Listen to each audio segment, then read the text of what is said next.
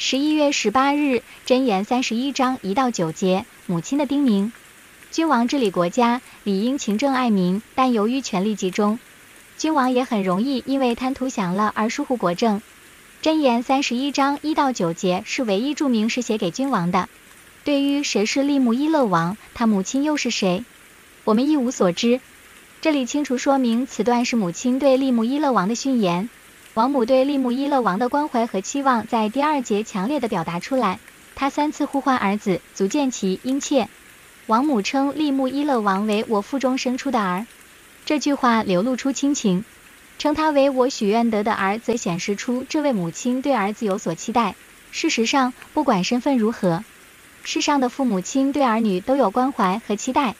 问题是，做人子女的是否能够体察父母的心肠？君王最容易犯的通病是醉酒荒淫，所以王母对儿子的第一个提醒就是不要沉迷美色。妇女的原文是妃嫔，古代君王有三宫六院许多妃嫔，因此很容易花过多的时间和精力在这上面而荒废政务，甚至招致亡国之祸。酒精是麻醉剂的一种，喝醉了就会失去大部分的理智和判断力，对于需要时刻保持清醒的君王来说是不恰当了。所以，王母提醒儿子不可喝酒。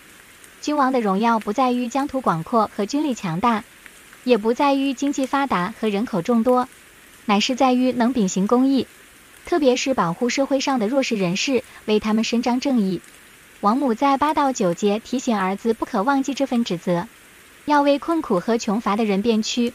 利姆伊勒王的母亲对儿子的劝告，实际上道出了天下父母心。因为他的劝告不只适用于君王，而是所有人，不是只有君王才会沉醉在美色和酗酒的诱惑当中，更不是只有君王才有责任去维护公义，所以普天下的子女都当听此类劝告。